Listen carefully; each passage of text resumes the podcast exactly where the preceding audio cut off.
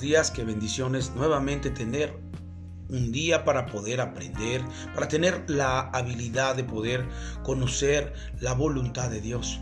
Y esa la podemos encontrar precisamente escrita en su palabra. Ahí podemos ver los deseos, los anhelos de Dios plasmados, escritos para nuestra enseñanza, para nuestra guianza. De manera que cada uno de nosotros podamos coparticipar en esta dinámica de lo que el Señor Jesucristo nos enseñó y que Él quiere que nosotros podamos depender de su palabra. Claramente podemos encontrar que las misericordias de Dios son nuevas a cada mañana y hoy podemos eh, juntos disfrutar de una nueva misericordia de Dios. Por tanto, en esta serie del reino de Dios que hemos estado eh, platicando, hemos estado meditando, en ella, eh, quiero compartir eh, el, seguimiento de lo que ayer platicaba sobre la parábola de la, del trigo y la cizaña. Hoy quiero que tengamos en cuenta la perspectiva eh, correcta y la apreciación del escritor del mismo capítulo 13, pero de Mateo capítulo 13, pero en el verso 36. Ayer hablamos sobre el trigo y la cizaña en el reino de Dios. Hoy yo quiero que podamos comprender el pensamiento de Jesús. ¿Cuál es el pensamiento de Jesús? Y la explicación la podemos tener en Mateo capítulo 13, verso 36. Dice así la palabra, entonces, despedida la gente, entró Jesús en la casa. Esto es muy interesante. A veces hay cosas que Jesús va a platicar solamente con aquellos allegados cercanos a Él. Por eso es importante que llevemos como una secuencia de cada una de las cosas que platicamos y meditamos a través de, esta serie, en el cual podamos eh, concluir en el mismo pensamiento del Señor Jesús. Por ejemplo, he enseñado que eh, la vida eh, de un creyente viene en etapas y esto tiene que ver por el proceso el proceso divino. Por ejemplo, una persona cuando llega a Cristo se convierte en una oveja. Después de ello, se convierte en un discípulo. Y después de ahí, se convierte en la habilidad de poder ser un, un hijo. Y después termina siendo un amigo. Y esto es una dinámica del cielo mm, que está establecida en la palabra y que tú y yo podamos entender esto. Pero aquí yo veo en Mateo capítulo 13, verso 36, entonces despedida la gente. Entró Jesús en la casa y acercándose a él sus discípulos le dijeron, explícanos la parábola de la cizaña del campo. Esto es muy interesante. Eh, Jesús no va a enseñar una parábola a, ovejas. Es muy interesante. La característica de las ovejas es que requieren un cuidado, requieren una protección, eh, requieren estar dentro de la manada para poder tener la coinonía, la comunión entre ellas, para tener en su mente que son parte de un rebaño. Pero hablar sobre discípulos es precisamente darles una enseñanza. Y aquí claramente lo dice, entonces despedida la gente, entró Jesús en la casa. Dejó a toda la gente y a toda la multitud que les había hablado en la parábola de la, del trigo y la cizaña. Ahora los discípulos quieren aprender y esto es muy interesante. Por eso es que estas enseñanzas son para discípulos son para gente que quiere aprender. Por eso podemos mirar la gente que tiene hambre por buscar el deseo de la voluntad de Dios en nuestra vida. Son gente que tiene la habilidad de poder encontrar la vida en la palabra de Dios. Ser personas que podamos eh, tener la, la, comunión con la palabra, eh, la certeza de ser lectores, pero también eh, meditar en ella de, de manera constante, se convierte uno en discípulo. Y entonces la Biblia dice que los discípulos se acercaron a Jesús y Jesús los despidió y entonces los discípulos sabían que era el momento de preguntar. Aquí hay una gran eh, enseñanza. Muchas veces la gente puede hablar algo de manera general y todos escuchar. Porque ahí podemos encontrar ovejas, podemos encontrar discípulos, podemos encontrar hijos y podemos encontrar eh, amigos eh, del reino. Pero en conclusión, lo que yo trato de decir es que Jesús entra a la casa y entonces ellos es el momento exacto para preguntar, acercándose él, sus discípulos, le dijeron, explícanos la parábola de la cizaña del campo. Tienen hambre, tienen deseo de aprender, tienen eh, una habilidad dentro de ellos o un chip que, de repente tiene eh, en, en, su corazón, no quedarse solamente con lo que se da generalmente, sino quieren la explicación. Y esto me lleva a pensar que nosotros podemos reconocer cuando somos ovejas o cuando somos discípulos. Y ahí comienza entonces la explicación de la parábola de la cizaña. Mucha gente puede escuchar algo y quedarse satisfecho con eso que escuchó.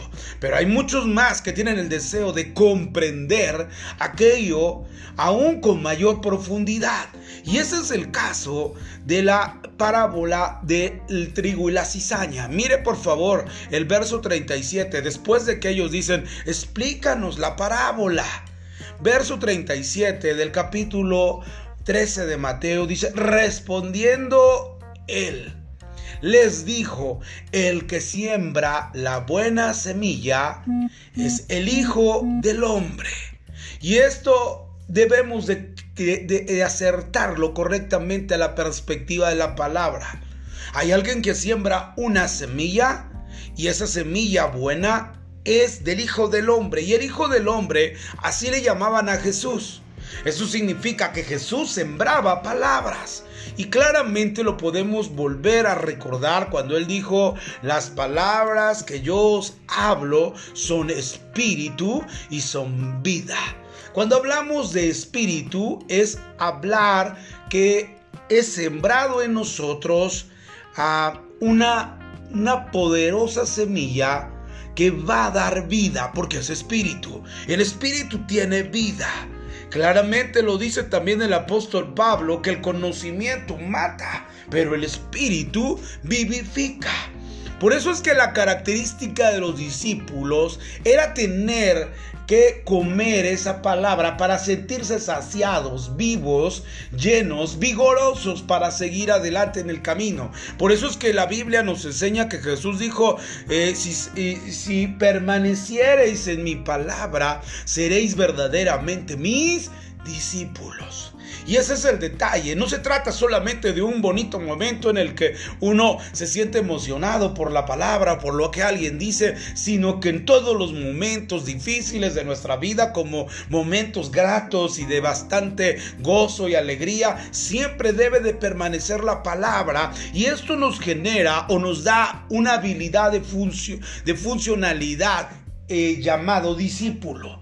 Y eso es lo que entonces ellos empiezan a decir. Necesitamos saber, necesitamos que nos expliques qué es ese asunto. Y él le dice, la buena semilla la doy yo, o sea Jesús, el Hijo del Hombre. Y son sus palabras lo que, lo que va a activar el sentido de bendición en nuestra vida. Ver a Jesús en practicidad, estando en el, en el mundo y siendo Él el verbo o la palabra, caminando entre nosotros, los mortales es poder mirar el ejemplo de una vía discipular. Señor Jesús es enviado por Dios, como dice San Juan capítulo 3, verso 16, de tal manera amó Dios al mundo que ha enviado a su Hijo unigénito. Esto quiere decir que Él va en una misión y Él va con, con, con la mente de poder entender lo que Dios le dice que tenga que hacer, pero Él va en una misión va siendo enviado y va, viene dando un paradigma o un ejemplo para nosotros que sigamos, como dice Apocalipsis, eh, sigamos las pisadas del Cordero. Y eso es lo que Dios anhela y desea. Por eso es que la buena semilla es sembrada por el Hijo del Hombre, enseñándonos la practicidad de lo que Él enseñaba, lo vivía. Por eso es muy importante que lo que nosotros podamos comprender y meditar, lo que realmente va a ser un ensamble para bendición a tu vida es la practicidad. Y eso va a generar que la buena semilla traiga fruto. No se trata solamente de hablar un bonito sermón o una buena predicación. Excelente que la gente pueda quedar conmovida, pero la realidad es que no es la finalidad de Dios. La finalidad de Dios es que ellos tengan el entendimiento y puedan practicar aquello aprendido por medio de la sabiduría de la palabra. Se pueda encarnar la palabra en ti y esto pueda generar que la practicidad es un estilo de vida en ti. Y eso es lo que les está enseñando. Yo les pongo buena semilla en ustedes. Esa buena semilla viene con una enseñanza de practicidad, de ejemplo, de paradigma. Y ese es uno de los puntos que todo creyente debemos de tener. No se trata solamente de ponernos un título de creyentes, sino de vivir como nuestro Señor Jesús vivió en esta tierra. Y esto va a romper todo esquema del mundo, todo aquello que el mundo ofrece, la vida del Señor Jesús rompe con todo esquema que el mundo ofrece. Y esto nos enseña claramente que el mundo busca sus propias cosas, pero el reino de Dios, el Señor Jesús, nos enseñó cómo se proveen aquellas cosas que vienen del cielo. Y Él claramente lo dice en la oración que los mismos discípulos le dicen al Señor Jesús, enséñanos a orar. Y Él les dijo, ustedes oraréis así, Padre nuestro que estás en el cielo, santificado sea tu nombre. Venga Señor tu reino.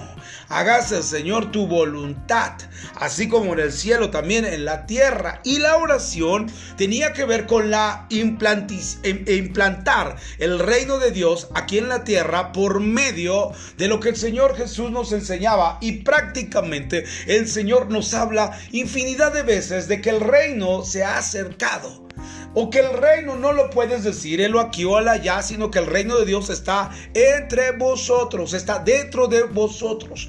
Y esto nos enseña entonces que es la palabra la que calibra nuestro interior para la practicidad y ahí se convierta en vida de reino. La practicidad de la vida se convierte en que nosotros vivimos una vida sobrenatural, en la parte de creer su palabra. Eso es lo más importante y por tanto Él le dice, ustedes tienen la semilla y la semilla ha sido sembrada por el Hijo del Hombre. Mire por favor, después le dice, ya con la característica que ustedes tienen, que la vida de Dios está en ustedes, la palabra sembrada está en ustedes y ha sido diseñada por el Señor, por, por mí, que soy el Señor Jesús, dice en su palabra aquí. Entonces caminen entendiendo lo siguiente, verso 38, el campo es el mundo. Mire, Mire qué tremendo. Hay mucha gente que sueña, que anda en campos, que anda corriendo o se, ve en lugares espaciosos como campo. Esto refiere, según la Biblia, que es el mundo.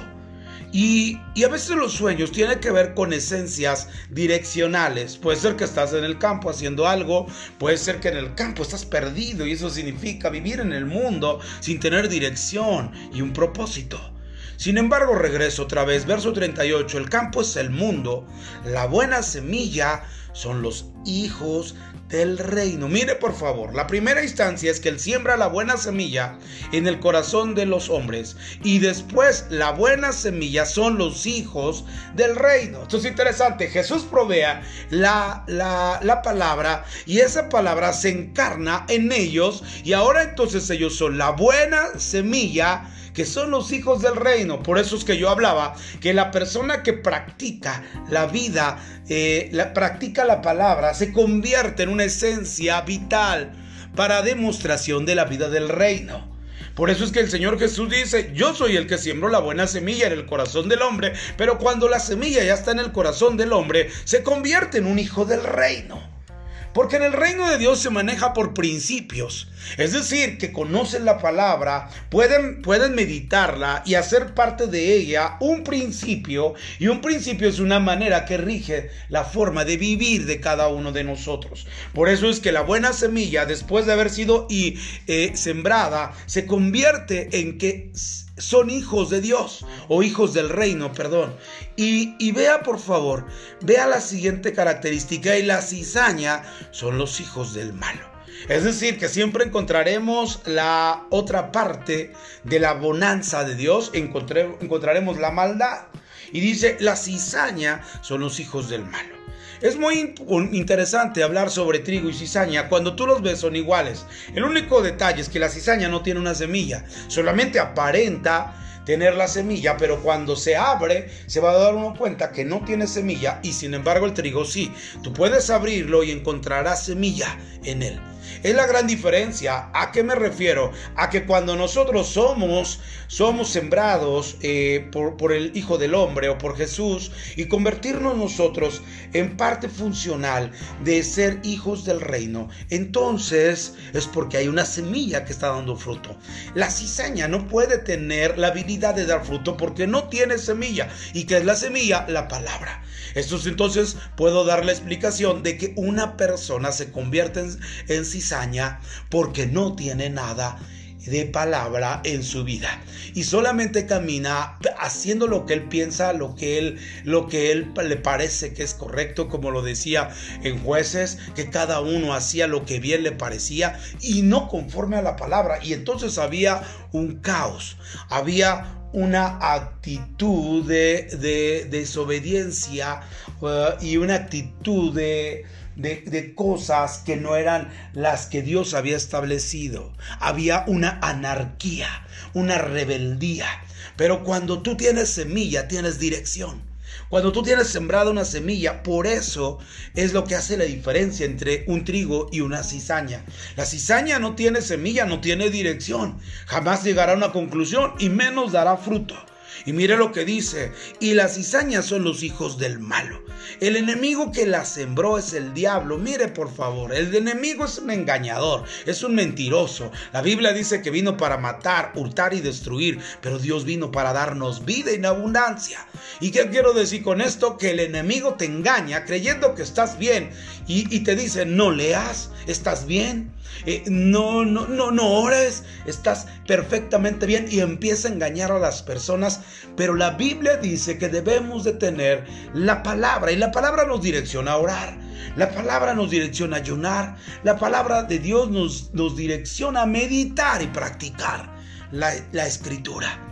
Entonces, el enemigo es el que siembra, dice el que, el, que la sembró es el diablo. Y la palabra diablo es la palabra diabolos en el griego, que significa una persona inteligente para dar en el blanco. Eso significa que el enemigo sabe cómo atacarte de manera inteligente. Por eso es muy importante que nosotros entendamos lo que dijo el apóstol Pablo. No ignoramos sus maquinaciones. Y cuando hablamos de sus maquinaciones, estamos hablando de sus planes. No estamos hablando que el enemigo te ataca de manera a lo tonto o por de repente se le ocurre. No, sino tiene planes para atacarte, para destruirte. Y, toma ese sentido. Por eso dice la palabra diablo, diabolos, inteligente. Pero sin embargo, la Biblia dice que lo que nos da la habilidad de poder resistir al diablo es precisamente la palabra. Y lo dice Pedro, resistid al diablo y de vosotros huirá. ¿Por cómo lo resistimos? Con nuestro escudo de la fe. Y el escudo de la fe está permeado de la palabra de Dios para que nosotros podamos resistir. Pues la única arma de ataque que tenemos es la palabra. Tenemos el escudo que nos protege y Efesios nos habla también sobre una armadura. Pero hoy podremos entender que el diablo ataca de manera inteligente. Sin embargo, nosotros tenemos un recurso precioso, maravilloso, poderoso que el Señor Jesús dijo, yo me voy, pero enviaré el Espíritu Consolador que estará con vosotros todos los días y hasta el fin del mundo. En otra ocasión o en otro pasaje dice, Él les el paracleto. Y el paracleto es uno que te guía en los momentos más difíciles de tu vida. Es decir, que el enemigo te quiere atacar. Sin embargo, el Espíritu de Dios te llevará de gloria en gloria y de poder en poder. Sin embargo, a veces tenemos que recurrir todo el tiempo a tener permanencia en su palabra. Y dice la Biblia, la ciega es el fin del siglo Este, este mundo se acabará, siglo se refiere a mundo. Este mundo se va a acabar. Estamos en recta final y lo creo.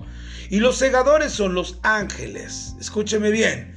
Dice la Biblia que tú y yo no podemos ah, y decir esto es cizaña, esto es trigo, porque ese es un trabajo que le corresponde a los ángeles y esto enviados por Dios. De manera que entonces podamos entender que a ti ni a mí nos toca juzgar a la gente, ni tampoco nos toca hablar de quién es cizaña y quién es trigo, sino a nosotros nos corresponde entender este mensaje y tratar de que la palabra de Dios sea permanente en nuestra vida, de manera que nos eh, convirtamos en hijos del reino, porque tenemos la buena semilla y practicamos los, los principios del reino de Dios.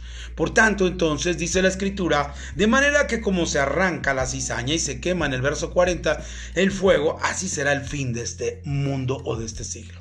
Enviará el Hijo del Hombre a sus ángeles y recogerá de su reino a todos los que sirven de tropiezo. Mire, hay gente que sí sirve, pero para tropezar y los que hacen iniquidad. Y los, los ángeles vendrán y arrancarán la cizaña, que son los que sirven de tropiezo y se los llevará. Y verso 42, y los echará en el horno de fuego, y allí será el lloro y el crujir de dientes. Y entonces, mire por favor, los justos resplandecerán como el sol en el reino de su Padre. Es decir, que Dios siempre te va a bendecir y te va a recompensar por haber permanecido eh, eh, reteniendo la palabra de Dios en tu vida. Y un día los justos resplandecerán como el sol en el reino de su Padre. Y el que tiene oídos para oír, oiga, esto era algo que los judíos podían comprender en el sentido de repetirles aquellas cosas que se convertirían en una realidad en su vida. El que tiene oídos para oír, oiga. Estamos en unos tiempos de recta finales, en tiempos en los que yo creo que nuestro Señor Jesucristo está preparando su venida para nosotros que creemos en Él. Porque eso es una promesa. No lo sabemos cuándo, pero sí sabemos que Él regresará. Porque Él no es hombre para que mienta, ni hijo de hombre para que se arrepienta. Él es Dios. Por tanto, debemos de creer en esa palabra poderosa de que un día regresará. Y nosotros como su iglesia debemos de decir, sí Señor, ven pronto. Amén. Así que tengamos en nuestra mente estas enseñanzas y espero que puedan servir de gran bendición para cada uno de ustedes que son a personas que aprecian y que retienen la palabra. Quiero hacer una oración. Señor, gracias por esta bella mañana, por esa unción y gracia de tu palabra que nos hace encender nuestro corazón para vivir eh, de manera eh, permanente en tu palabra. Señor, gracias por esa hambre que nos das de tu palabra. Como decía el salmista, de madrugada te buscaré. Y eso es una esencia de los hambrientos. Padre, gracias por ponernos hambre. Gracias por querer cada día buscar más de tu palabra y tener la perspectiva de las cosas tuyas. Señor, gracias en el nombre de Jesús. Amén. Amén. Que Dios les bendiga, que tengan un excelente día martes, que el Señor abunde bendiciones en ustedes y puedan ser de bendición todas estas enseñanzas para cada uno de los que escuchan este mensaje. Que Dios les bendiga a todos. Hasta luego.